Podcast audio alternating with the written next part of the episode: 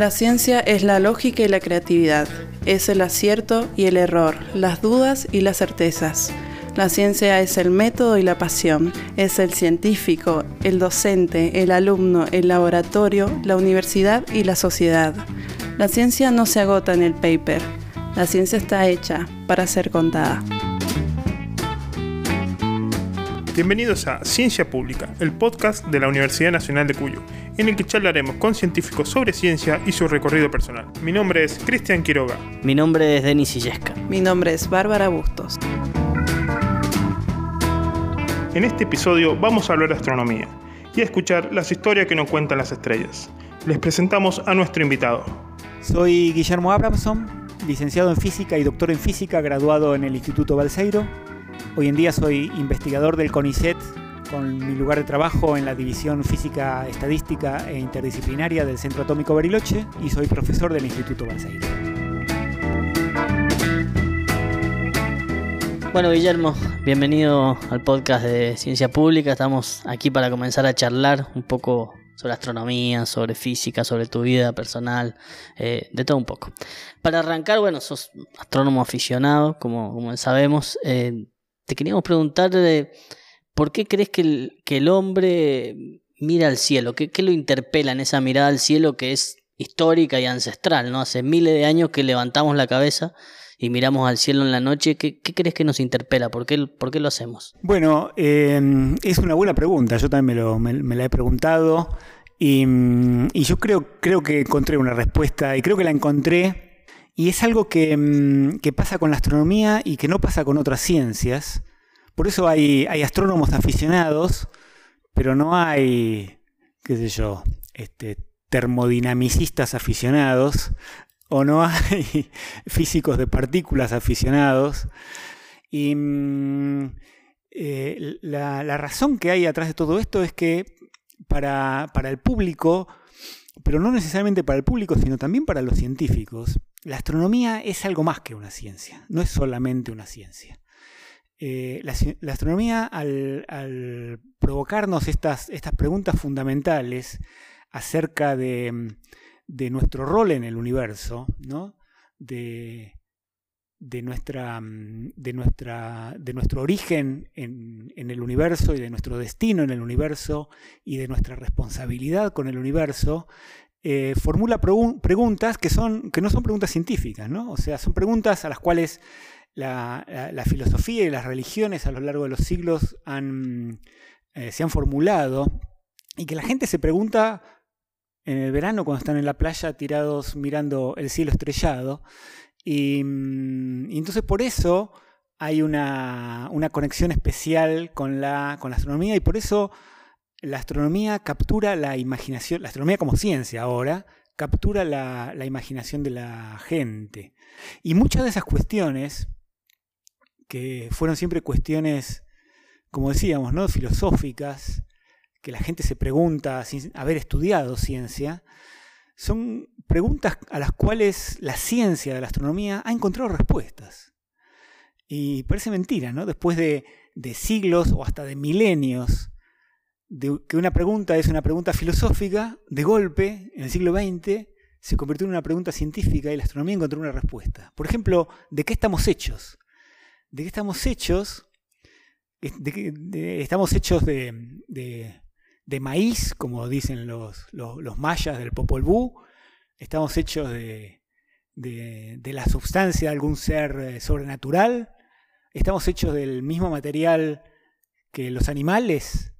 Bueno, la astronomía encontró la respuesta. La astronomía, los tipos que miran al cielo a través de sus telescopios a lo largo del siglo XX, encontraron la respuesta. Que los átomos de los que estamos hechos, primero que estamos hechos de materia, de la misma materia que están hechas los, nuestros objetos, los objetos cotidianos, es la misma materia que existe en las estrellas, es decir, estamos hechos de la misma materia que, de la que están hechas las estrellas. Y no solo eso, sino que lo que se descubrió en el siglo XX es que los átomos, los átomos mismos de nuestro cuerpo, cada átomo de nuestro cuerpo, lo que respiramos, el oxígeno que respiramos, el nitrógeno en nuestras proteínas, el fósforo en las proteínas, el carbono en, los azúcares y las grasas de nuestro cuerpo, fueron creados en el interior de estrellas, de generaciones estelares anteriores al Sol. Es muy impresionante.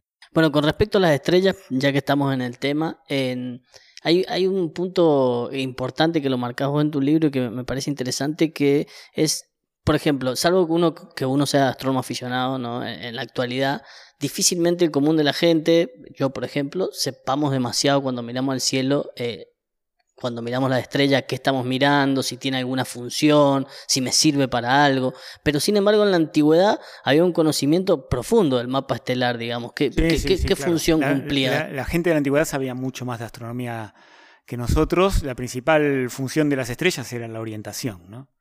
Cuando mm, no existían los dispositivos para orientarse, los dispositivos tecnológicos para orientarse, que empezaron a ser usados en la Alta Edad Media, las brújulas, y hoy en día los GPS, eh, la gente tenía que observar las estrellas y saber el movimiento del Sol en el cielo, por ejemplo, para mm, viajar, para ir de un, lugar a otro, no perderse, sobre todo en el mar donde no hay, donde no hay rutas, donde no hay señales. En, tierra uno puede conocer los cerros, los árboles, los ríos, pero para viajar en el mar era importante orientarse por las estrellas. Es increíble y esto se conecta con más cosas de la física. Eh, decíamos que hoy en día nos orientamos con, el, con los GPS, ¿no? Eh, eh, ¿Cómo funcionan los GPS? Hay, un, hay una constelación de satélites artificiales alrededor de la Tierra que se comunican con los teléfonos y, y, son capaces los teléfonos de hacer el cálculo a partir de la señal que reciben de los, de los satélites, de decirte con una precisión de metros en qué esquina estás de, de una ciudad.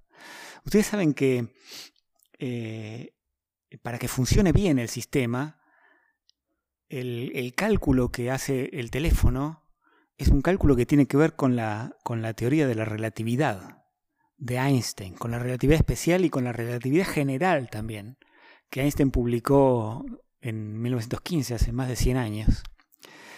Es increíble que es una aplicación práctica de la relatividad. Si hace 100 años le hubieran preguntado a Einstein, profesor Einstein, ¿Para qué sirve esto que usted ha demostrado y que lo ha hecho tan famoso entre, entre los físicos?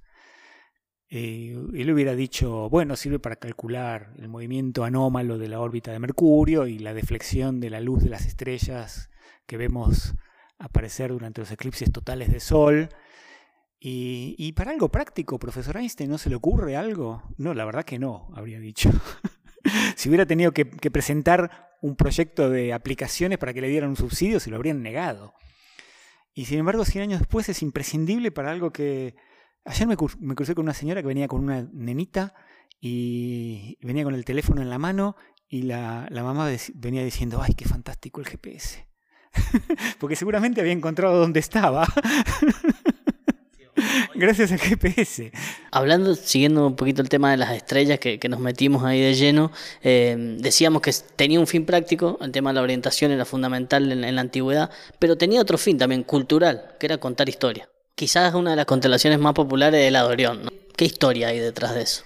La constelación de Orión es una de las más fáciles de identificar en el cielo porque en la constelación de Orión están las tres Marías que es un grupo de tres estrellas muy brillantes y muy juntitas que, casi todo el mundo sabe identificar en el cielo. Además, para nosotros, en el hemisferio sur, es una constelación de verano. Así que la vemos cuando estamos en la playa o en el campamento. Este, rápidamente aprendemos a identificar Orión. Es una constelación muy grande que tiene cuatro estrellas muy brillantes con las tres Marías en el, en el medio. Orión es una constelación muy antigua, es un gigante en, tanto en la en la, religión de los babilonios como la de los griegos. Hoy en día nosotros los llamamos mitos, pero para ellos era la religión de ellos. Y mm, era un cazador eh, que alardeaba de ser el, mejor cazador del, mundo. Y para curarle un poco la vanidad, los dioses le mandaron un escorpión que se le acercó subrepticiamente por detrás y lo picó en el talón. Lo picó en el talón y Orión murió. Los dioses se apiadaron de, Orión y lo pusieron en el cielo, pero también pusieron el escorpión en el cielo, en el extremo opuesto, por decirlo de alguna manera, del cielo, de manera que en, en el hemisferio sur la constelación de Orión es una constelación de verano, del otro lado, a 180 grados de distancia, está el escorpión. De manera que a medida que el cielo a lo largo del año va cambiando, Orión y el escorpión se persiguen sin alcanzarse nunca, tal como lo hacen en el mito de los, de los griegos. Una de estas historias se las puede contar a un chico y el chico se la va a acordar y siempre va a saber dónde está Orión y el escorpión en el cielo. Otro de, otro de los puntos clásicos que vemos, por lo menos desde aquí, ¿no? desde nuestro lugar en el mundo, cuando miramos al cielo, es la Cruz del Sur, que también tiene sus historias, ¿no? La Cruz del Sur para nosotros también es una constelación que, que los chicos saben reconocer en el cielo porque son cuatro estrellas brillantes muy juntitas. Así de notable como es la Cruz del Sur, es la constelación más chiquita del cielo. Es impresionante, es, una de las constelaciones más notables que todo el mundo sabe identificar, la Cruz del Sur y, las Tres Marías. La Cruz del Sur es la constelación más chiquita de todas, de, tamaño en el cielo, de área, así, del el ángulo sólido se dice, el área que ocupa en el cielo con respecto al resto de las constelaciones. Es la más chiquita de todas. los astrónomos la ciencia de la astronomía hoy en día reconoce 88 constelaciones, el cielo está dividido exactamente en 88 constelaciones y no sobra ni falta parte del cielo entre esas 88 constelaciones. Y lo que le tocó a la Cruz del Sur es lo más chiquito de todos. Por supuesto, los pueblos del, del hemisferio sur conocían la Cruz del Sur antes que la descubriera Magallanes. Em, pero claro, se llama Cruz del Sur porque cuando los navegantes europeos empezaron a recorrer el globo en el Renacimiento, a las nuevas constelaciones para ellos, nuevas para ellos, les pusieron nombres de cosas que eran importantes para ellos en, esa época, en el Renacimiento. Entonces ya no hay héroes y monstruos y animales mitológicos, sino que hay cosas, bueno, la cruz de los cristianos que estaban redescubriendo el mundo, hay barcos, hay brújulas, hay telescopios, hay microscopios, las cosas de la revolución científica, hay mm, animales verdaderos, animales que ellos fueron descubriendo, el pavo, el pez dorado, el indio, el indio americano, cosas que, que, empezaron a observar en esos años están en el cielo en las constelaciones del hemisferio sur. Por supuesto, los pueblos del hemisferio sur conocían a todas esas estrellas y tenían sus propias constelaciones. Por ejemplo, los pueblos de, Sudamérica, en la constelación de la Cruz del Sur, veían la huella de un ñandú. Tanto la huella de un, choique, del ñandú petizo que hay acá en la Patagonia, los pueblos de la Patagonia, como la del ñandú más alto, el rea americana del resto de Sudamérica, y, es bastante curioso, ¿no? Porque pueblos que no tenían mucha relación entre sí, desde los guaraníes hasta, hasta los tehuelches, veían en la, en la Cruz del Sur la huella de un choique, que es un animal que tiene, este, tiene cuatro dedos y deja una huella con los tres para adelante y apoya el talón en la... ¿Tiene cuatro dedos? Dije, no, tiene tres dedos como la mayor parte de las aves, eh, apoya el talón y los tres dedos y forma el dibujito que, los, navegantes europeos vieron en la cruz. Acá en la, en la Asociación de Aficionados a la Astronomía de Bariloche, a veces este, se acerca a, participar un chico mapuche y, y, ha dado una charla sobre las constelaciones de los mapuches. Y, nos ha contado, bueno, esta relación con, con, el, con el ñandú y también eh, el cóndor, otro animal típico de, las Américas. Eh, yo me, las dibujé todas en un cuaderno, pero ahora no me las acuerdo de memoria. ¿Dónde está el cóndor? Creo que está en Escorpio. En Escorpio está el cóndor. Eh, una en, donde, mm, donde, los europeos vieron una corona, que es una constelación que está cerca del, escorpión, se ve como un corral con animales adentro y así, una gallina con pollitos y, cada, mm, cada constelación o cada grupo de estrellas notables, a veces tomando prestadas una parte de una constelación muy grande de, las, de, las, de la astronomía oficial, digamos, eh, los pueblos aborígenes veían otros animales. E, en cuanto a la, ya a la visión moderna por ahí de la astronomía o actual, si quiere, ha cobrado mucha relevancia, por lo menos mediática, ¿no? El tema de la superluna, los eclipses. ¿Cómo, cómo lo ves a esos fenómenos? ¿Cómo, ¿Cómo lo percibís? Bueno, eh, todo lo que, lo que motive a la gente para interesarse por la astronomía a mí me parece fantástico, ¿no? Y los eclipses y las fases de la luna son cosas que son muy accesibles al público, eh, que son hermosos de disfrutar y que no importa cuántas veces los veamos, que los seguimos disfrutando, no es como escuchar una pieza de música, pues si no alcanzaría con escuchar una vez la quinta sinfonía de Beethoven y nunca más. ¿Por qué volvemos a escucharla? Porque nos gusta. ¿Y por qué vemos un eclipse o la salida de la luna llena una y otra vez? Porque nos gusta. Y, a la gente que lo disfruta, la motiva a interesarse por la, por la astronomía y por la ciencia en, general, lo cual a mí me parece valioso. Son fenómenos masivos, algunos son triviales, por ejemplo esto de las superlunas es algo que se ha puesto de moda, es, es realmente una moda, no es algo que tenga, no tiene ningún significado este, astronómico relevante, son simplemente la coincidencia de la luna llena con, con el momento de la órbita de la Luna que se encuentra más cerca. Ustedes saben que la órbita de la Luna no es redonda alrededor de la Tierra, sino que es ovalada, y a veces está más cerca, a veces está más lejos. Cuando está más cerca se ve más grande. Es eso nada más, no tiene ninguna relevancia, pero en los noticieros lo repiten. Y bueno, la verdad que después de todo, es, la superluna es un 15% más grande que una luna llena promedio. Volviendo un poquito más a la antigüedad y, tiene que ver también con, con la actualidad, hay algunos mitos alrededor, o creo que son mitos alrededor de algunas cuestiones que nosotros hemos transitado en la escuela primaria, me parece por lo generacional aquí eh, en común, que tiene que ver con el viaje de Colón a América. Ahí hay toda una cuestión, ¿no? Eh, ¿Se sabía que era redonda la Tierra? ¿No se sabía? ¿Colón sabía que era redonda la Tierra? Claro, claro que se sabía. Sí, Colón sabía que era redonda la Tierra.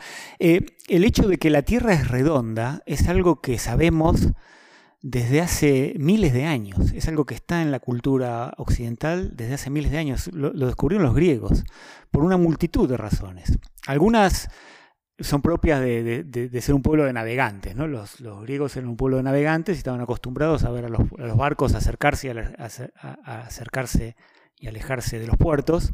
Y cuando uno ve un barco con mástiles que se acerca o se aleja de un puerto, ve que no desaparece en el horizonte de golpe, ni tampoco está siempre arriba del horizonte, sino que primero desaparece el casco, después desaparece la parte de abajo de los mástiles y por último desaparece la bandera griega en la punta del mástil. Eh, pero por otro lado, los astrónomos griegos observaron algo que puede observar cualquiera hoy en día. En enero de este año hubo un eclipse total de luna. Los que lo hayan observado habrán visto eh, que durante un eclipse total de luna vemos la sombra de la Tierra que va tapando progresivamente la, luna llena, la va, oscureciendo. El borde de la sombra de la Tierra es redondo. ¿Por qué es redondo el borde de la sombra de la Tierra? Porque la Tierra es redonda.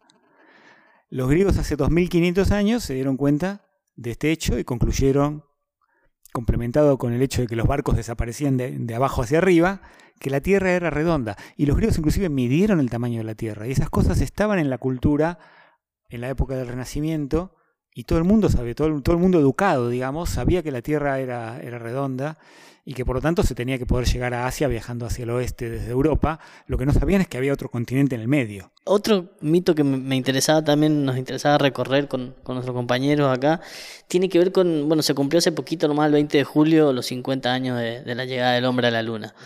Con muchas polémica entre comillas, digamos, porque hay un grupo de gente que, ah, cree que no llegamos y demás, y incluso esboza una serie de argumentos que tienen que ver con, cuestiones astronómicas en las fotografías que hay de la Luna en el momento de la llegada y demás. ¿Eso se puede refutar, digamos? Los argumentos que tienen estos escépticos que dicen que fue una, conspiración, para, los que los lo vivimos es increíble que haya gente que crea eso, ¿no? Porque fue realmente un evento sensacional. Eh, y de haber sido una conspiración, tendría que haber sido una conspiración que hubiera involucrado a más o menos 200.000 personas, de las cuales ninguna habló en los 50 años que pasaron. no hubo ningún arrepentido todos los argumentos que tienen que ver con, las luces y las sombras y tal y cual, todos son absolutamente rebatibles. Pero hay uno que es el mejor de todos, que es el argumento político. O sea, la mejor demostración de que el viaje a la luna del Apolo 11 fue cierto y los, los este, cinco viajes que siguieron, em, es que los rusos, que también estaban tratando de hacerlo, que estaban en guerra fría con los Estados Unidos, los reconocieron sin ningún problema. reconocieron la derrota. No solo reconocieron la, derrota, sino que lo invitaron a Armstrong a Moscú. Y lo recibieron como un héroe, lo condecoraron. Y de ese viaje de Armstrong a Moscú surgió la colaboración en plena Guerra Fría. ¿eh? Los que no vivieron la Guerra Fría no, tienen idea de lo que era la Guerra Fría. Eh, surgió la colaboración de las organizaciones espaciales eh, americana y rusa, de donde surgió el proyecto mm, Apolo Soyuz, es decir, ensamblar en el espacio una nave Apolo con una nave Soyuz, y a continuación los viajes de Soyuz a la estación espacial rusa Mir, y eso terminó en el desarrollo de la, eh, de la Estación Espacial Internacional que existe hoy en día, que involucra los socios principales son Rusia y Estados Unidos y tiene también otros socios, Canadá, la Agencia Espacial Europea y Japón son los que la mantienen funcionando. ¿no? O sea, la mejor refutación de la conspiración es que los rusos lo reconocieron. Bueno, y esto nos da pie directamente para Marte, ¿no? Uno piensa en la Luna, la llegada, y piensa en Marte porque hay muchos proyectos a nivel político también y, mundial de la llegada del hombre a Marte. Ya se ha llegado vía tecnológica, pero no, el hombre todavía no. ¿Lo ves cercano? ¿Lo ves posible? ¿Ves que en algún momento el hombre, además de, de ir hacia esos lugares, puede llegar a colonizar esos lugares? Sí, sí, yo creo que es inevitable a, largo plazo.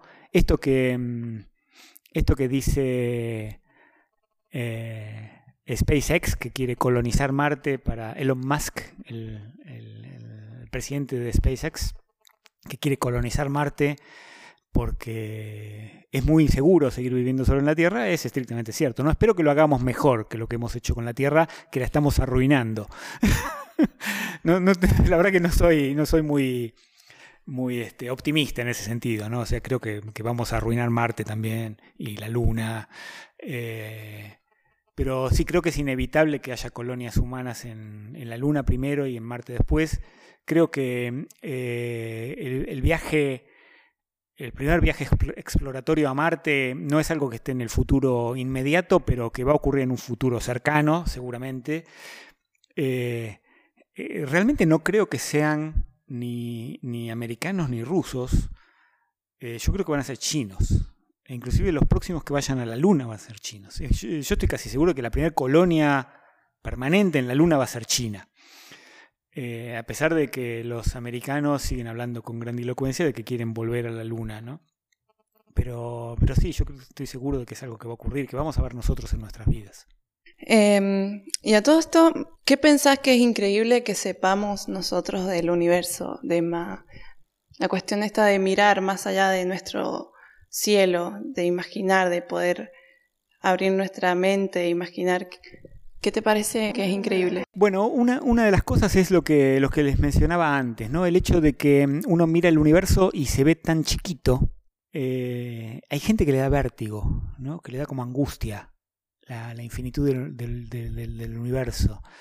Em, pero no hay ninguna razón para, eso. Una vez me preguntaron si, si eh, nosotros comparados con el universo éramos tan chiquitos como son los átomos comparados con nosotros. O sea, si la escala de lo microscópico tiene alguna relación con la escala de lo macroscópico. Yo en ese momento de memoria no lo supe contestar y tuve que hacer el cálculo y me encontré con la sorpresa de que somos mucho más chiquitos comparados con el universo que los átomos son comparados con nosotros. Por otro lado, también sabemos que nuestro Sol no va a durar para siempre. Así como nuestra vida no va a durar para siempre, la vida de nuestra estrella no va a durar para siempre, el sistema solar no va, no va a durar para siempre. Cuando se extinga el Sol, eh, que, que nadie se angustie por esto, porque es algo que va a ocurrir dentro de miles de millones de años, pero cuando se extinga el Sol, todo el material del Sol y, de nuestro planeta, la Tierra va a dejar de existir, va a terminar este, metida adentro del Sol, el Sol se va a expandir enormemente y, va, y se va a morfar a la Tierra. El material de la Tierra, los átomos de la Tierra y por lo tanto nuestros propios átomos, ¿no? los átomos que están en nosotros son de la Tierra para siempre. Así que cuando el Sol termine su vida y devuelva en este reciclado permanente de materia a la galaxia nuestros propios átomos, ese material va a formar parte de estrellas y sistemas planetarios del futuro. Así que no solamente somos herederos de generaciones de estrellas anteriores al Sol, sino que somos los antepasados de planetas y probablemente formas de vida en un futuro lejano. Eso es impresionante. Eso, eso muestra nuestro papel en el universo. ¿no? O sea, nosotros somos el pedacito del universo que está entendiendo esto. Podría decir hasta que somos eternos. En algún, en algún sentido sí, en algún sentido sí. Y por eso también es importante esto que vamos a hacer en el futuro. Nos tenemos que ir de la Tierra, porque la Tierra no va a durar para siempre. Yo no sé si dentro de mil millones de, años, cuando el Sol empiece a, inflarse y la tierra, la tierra empiece a calentarse y los océanos a evaporarse, va a haber seres humanos. ¿no? Mil millones de años es realmente mucho tiempo. Cualquiera que haya estudiado la biología sabe que las especies animales no duran tanto tiempo, se van reemplazando unas a otras. Pero si hacemos un esfuerzo para no extinguirnos a nosotros mismos, eh, a lo mejor haya algo que sean los descendientes de la humanidad y quede, este, y quede una, un, registro de lo que nosotros hemos aprendido de esto. ¿no? Y si logramos irnos de la Tierra, va a quedar en el universo este testimonio de que nosotros estuvimos aquí. Ahora, ahora bien, me gustaría preguntarte, mm, ¿cuál fue tu primer contacto con la ciencia? Desde muy chiquito.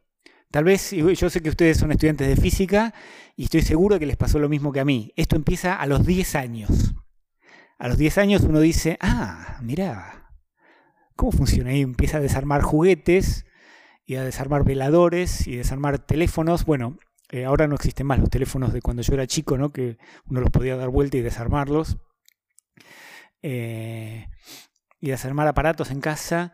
Y, y, empieza, los padres se dan cuenta de que a uno le gustan esas cosas y te empiezan a regalar libros para chicos que te muestran que hay algo que se llama la ciencia que busca entender cómo funciona el mundo. Y eso pasa a los 10 años le, pasa a todos nosotros nos ha pasado a los 10 años. No sé qué pasa a los 10 años, pero pasa no solo con la ciencia, ¿eh? pasa con las vocaciones en general. El que quiere ser deportista, el que quiere ser bailarín, el que quiere ser este, eh, periodista, el que quiere ser escritor, a esa edad se pone a escribir sus primeras novelitas, a esa edad le dice a sus padres que todas las tardes quiere ir a jugar al tenis. Eh, y, así que algo pasa ahí en la preadolescencia. Y a mí también me pasó, ¿no? Y me pasó con. No, no pasó con la física, ¿no? Yo no sabía lo que era la física, ¿no? Yo quería, ser, quería saber cómo funcionaban las cosas. Y por ahí te regalan. Existían cosas que no sé si existen todavía, se llamaban juegos de química. Venían adentro de una caja un montón de tubos de ensayo y de sustancias químicas para hacer experimentos eh, mm, sencillos, algunos medio peligrosos. Yo no sé si hoy en día se permiten estas cosas porque me parece que son medio peligrosas. Yo creo que ya no se pueden vender más estas cosas, este, porque te puedes intoxicar o tal. Em, y, uno empieza a descubrir que este, hay una aproximación a saber cómo funcionan las cosas que tiene que ver con la experimentación y con entender cómo son los resultados de los experimentos y con fabricar mecanismos y fabricar cosas. En esa época no existían las computadoras, pero hoy en día existen las computadoras. Eh, yo eso lo descubrí en la adolescencia, cuando empezaron a aparecer las computadoras, y, a descubrir que había todo un, mundo matemático que servía para describir esos experimentos y que se podía simular en la computadora lo que pasaba en el mundo real. Y, y, así fue, fue evolucionando así. Yo durante los años de la adolescencia, durante el colegio, yo ya estaba seguro. Fui, yo fui a un colegio nacional y mm, cuando empecé a estudiar formalmente física en tercer año de la escuela secundaria, dije, mm, esto es lo que me está gustando. Eh, y tuve suerte de tener buenos profesores también, ¿no? De, que, me, que se dieron cuenta de que me gustaba y que, y que me interesaron cada vez más. ¿Y cómo es tu día a día como investigador? Bueno, yo soy investigador del CONICET, y profesor del Instituto Balseiro. Entonces mi, mi, actividad profesional, digamos, tiene dos vertientes, una de trabajo de investigación y otra de trabajo docente. En el día a día uno tiene que tratar de balancear eso y está muy relacionado con los cursos que uno esté dando en los dos cuatrimestres que forman, que forman el año. Yo, por ejemplo, este cuatrimestre estoy dando una, una materia de grado del instituto que se llama Mecánica Clásica. Es una materia de tres carreras, de, la licenciatura en física, de la ingeniería nuclear y de la ingeniería mecánica, de manera que hay un montón de alumnos. Y es una materia bastante demandante. Si bien ya la he dado antes, me lleva un montón de tiempo que eh, me lo resta a la actividad de investigación. Mi actividad de investigación, por otro lado, tiene, no tiene nada que ver con astronomía, como creo que ya les había anticipado.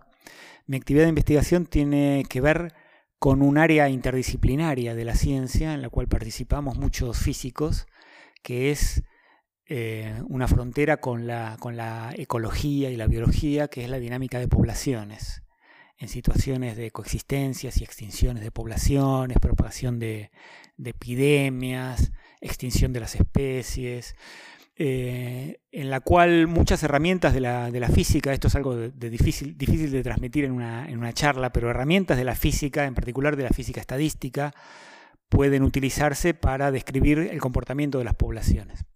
Entonces, buena parte de mi trabajo de investigación tiene que ver con eso y tengo colegas de, la ecología, de la biología y hasta de la arqueología. Eh, tengo entendido que has escrito dos libros. Entonces, em, ¿qué lugar ocupa en tu vida la comunicación de la ciencia? Bueno, yo empecé a hacer esta cuestión de... Em, yo, eh, yo estudié física porque me gustaba la astronomía. Ustedes habrán dado cuenta cómo hablo de temas astronómicos. A mí me gustaba y me siguió gustando siempre, a pesar de que mi, mi actividad profesional tomó para otro rumbo.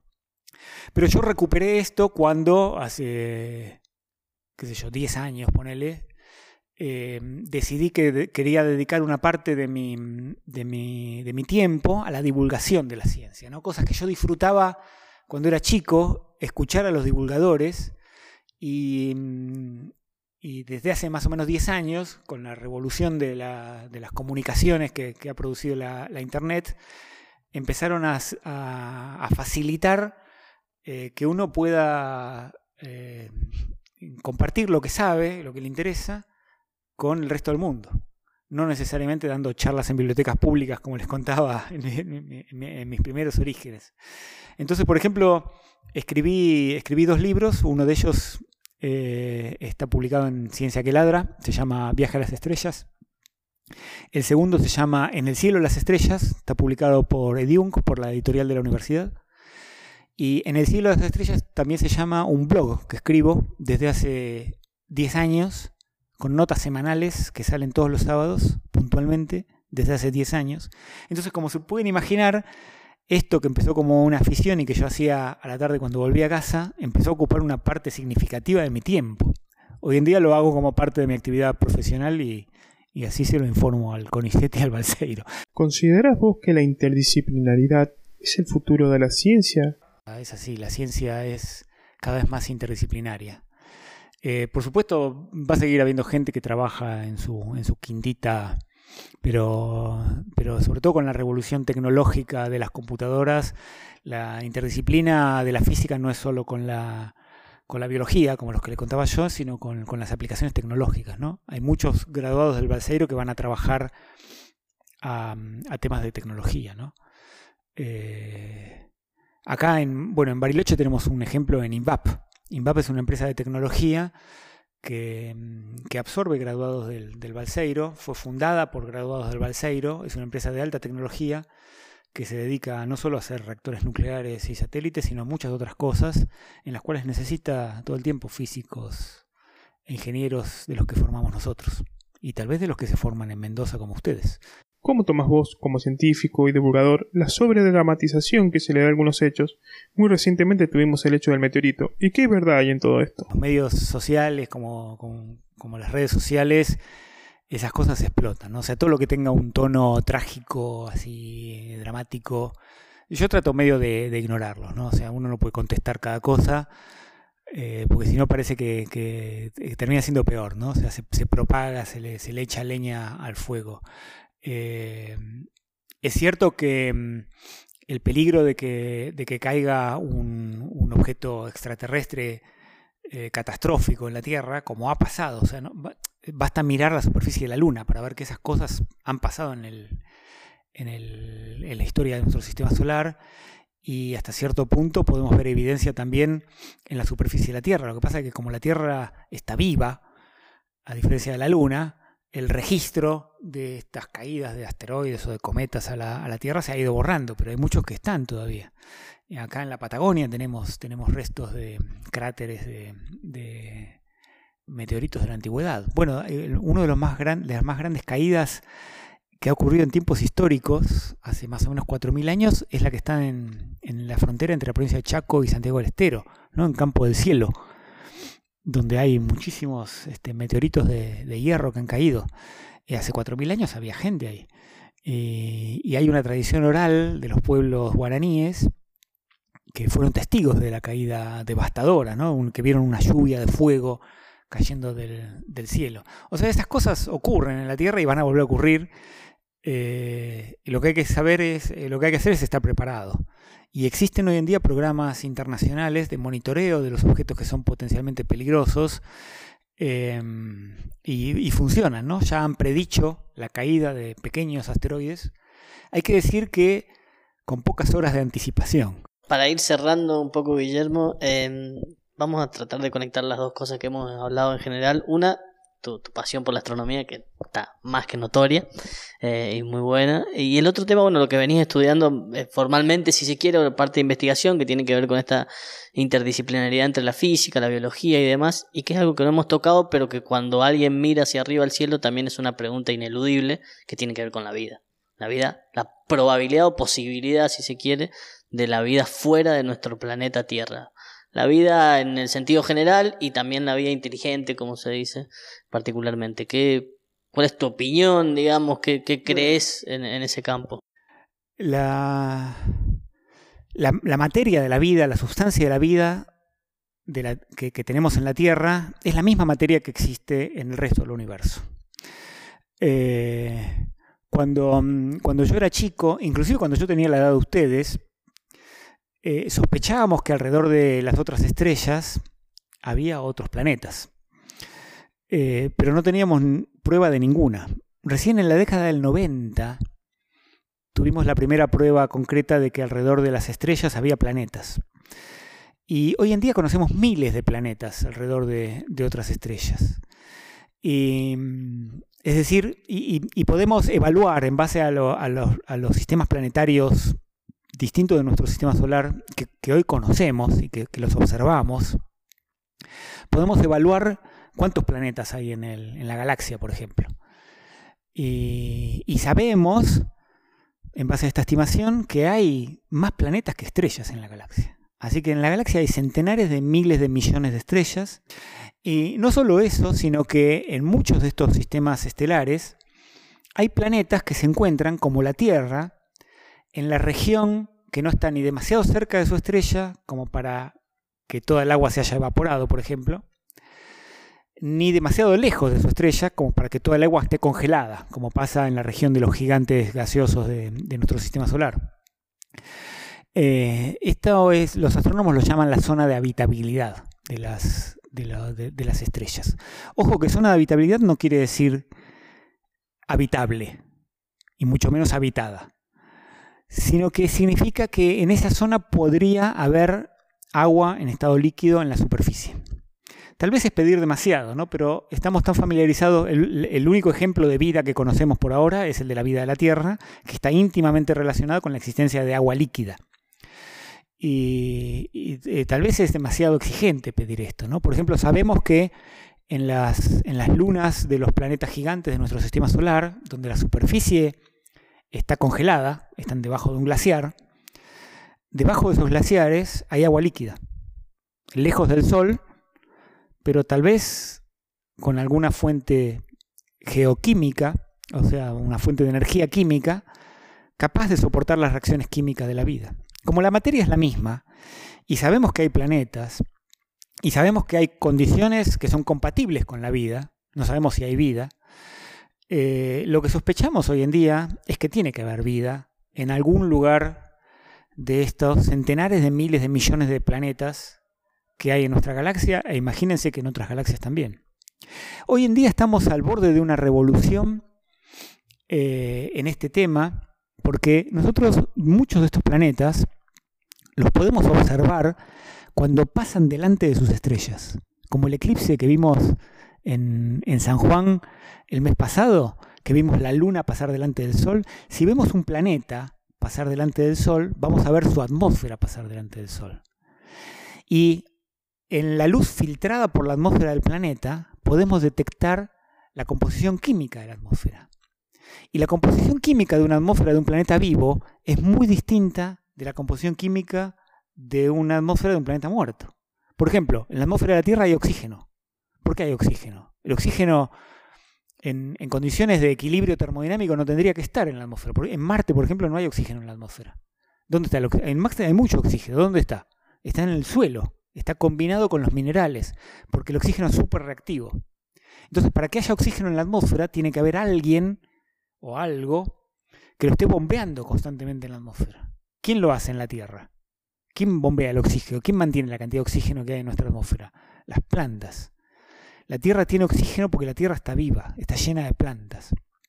Entonces, con los grandes telescopios que ya se están, ya se están construyendo en Tierra y en el espacio, que van a empezar a operar en la próxima década, vamos a poder analizar la composición química de estas atmósferas, buscando no la vida directamente, pero, por ejemplo, la evidencia directa de que existen sustancias que solamente podrían existir en un planeta que tiene vida. Es muy impresionante esto. ¿eh? ¿Y el salto a la vida inteligente eh, es cuantitativo, es una cuestión de evolución eh, o hay muchas variables? O sea, en la inmensa mayoría de los centenares de millones de planetas que deben estar vivos en la galaxia, la vida debe ser microorganismos. En algunos de ellos habrá organismos este, multicelulares y en algunos de ellos habrán evolucionado hasta eh, tener una inteligencia comparable con la nuestra y hacerse las mismas preguntas que nos hacemos nosotros. Las búsquedas que hacemos de si hay civilizaciones en otros planetas que puedan tener una huella tecnológica como la que estamos dejando nosotros en el universo. Por ejemplo, nosotros transmitimos radio y eso produce una huella en el campo electromagnético que está disponible para cualquiera que la esté observando si existen civilizaciones comparables a la nuestra, nosotros tendríamos que poder ver esa huella. Las, búsquedas que hacen, que hay de, acerca de esto, eh, todavía no, han dado ningún resultado. O sea, a lo mejor estamos solos. O sea, cualquiera de las dos respuestas posibles es aterradora. Si la Tierra es el único planeta vivo del universo, es eso sí es angustiante, es aterrador. Todo el universo, para que estemos nosotros solo mirando el espectáculo desde este planeta en este instante de tiempo, ¿no? Eh, y la otra también, porque significa que está lleno de vida. O sea, si hay en un lugar, no o somos los únicos o está lleno. No creo que haya en dos lugares. si hay en otro lugar, entonces va a haber por todos lados. Y eso es lo que vamos a poder contestar con los grandes telescopios en la, próxima década. Con que encontremos en uno, ya está. Bueno, Guillermo, ha sido un gusto charlar con, vos en, este podcast. Para cerrar, simplemente que tus palabras para cerrar, agradecimiento, algo más que quieras agregar. No, estoy muy contento del, del trabajo que me contaron que están haciendo, me parece una, una excelente idea. Me, tengo la, la, impresión de que, de que puede resultar inspirador para muchos chicos y también para que la... Mm, nosotros somos Universidad de Cuyo, pero estamos un poco lejos. Y no sé si la gente de la región de Mendoza tiene una idea del trabajo que hacemos nosotros para la Universidad de Cuyo en este lugar a mil kilómetros de, distancia.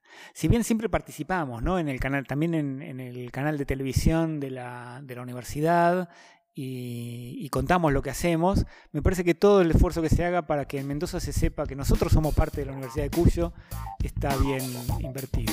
Así que gracias a ustedes por venir a visitarnos.